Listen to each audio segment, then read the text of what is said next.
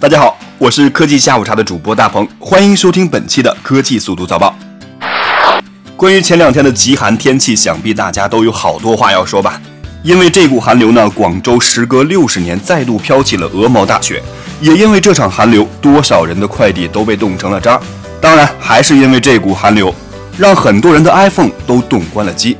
这两天呢，很多 iPhone 用户纷纷在网上吐槽自己的手机莫名其妙的就自动关机了。那么原因是什么呢？苹果方面对此表示，iPhone 自动关机是因为天气太冷了，因为其理想使用温度介于十六度到二十二度之间。不过呢，因为天冷导致的手机关机的情况只是暂时的，当电池温度返回正常操作范围后，其性能也将会随之恢复正常。其实呢，除了 iPhone 以外，安卓手机也会受到自动关机的影响。准确来说，使用了锂离子电池的手机都会遇到这样的情况。说到这儿呢，还记得有些人总抱怨手机容易发热。现在想一想，这算不算是这些手机的一个优点呢？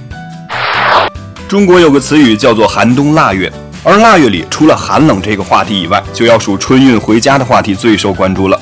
据了解，今年春运期间将发送旅客二十九点一亿人次，旅客平均出行距离约四百一十公里。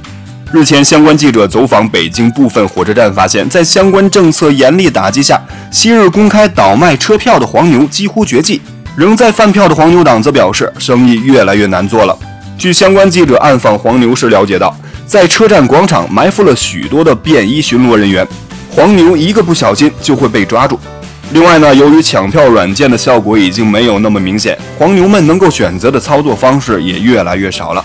这也使得春运购票规范了许多。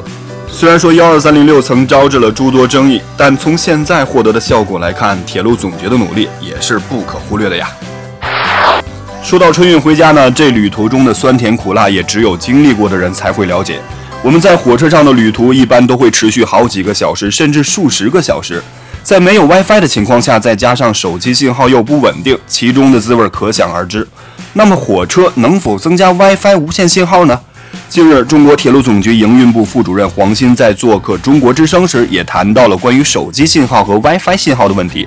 他表示，现在通讯运营商正在和铁路部门一道，在火车沿线及部分地区做信号加强的工作。列车上的 WiFi，他们也在进行相关技术方面的认证，因为要考虑到与列车的信号控制系统互不干扰等问题。不管怎样，在铁路上用 WiFi 上网已经不再是痴人说梦了。只不过希望铁路总局能够真正的做好体验，千万不要像北京的公交 WiFi 那样可有可无啊！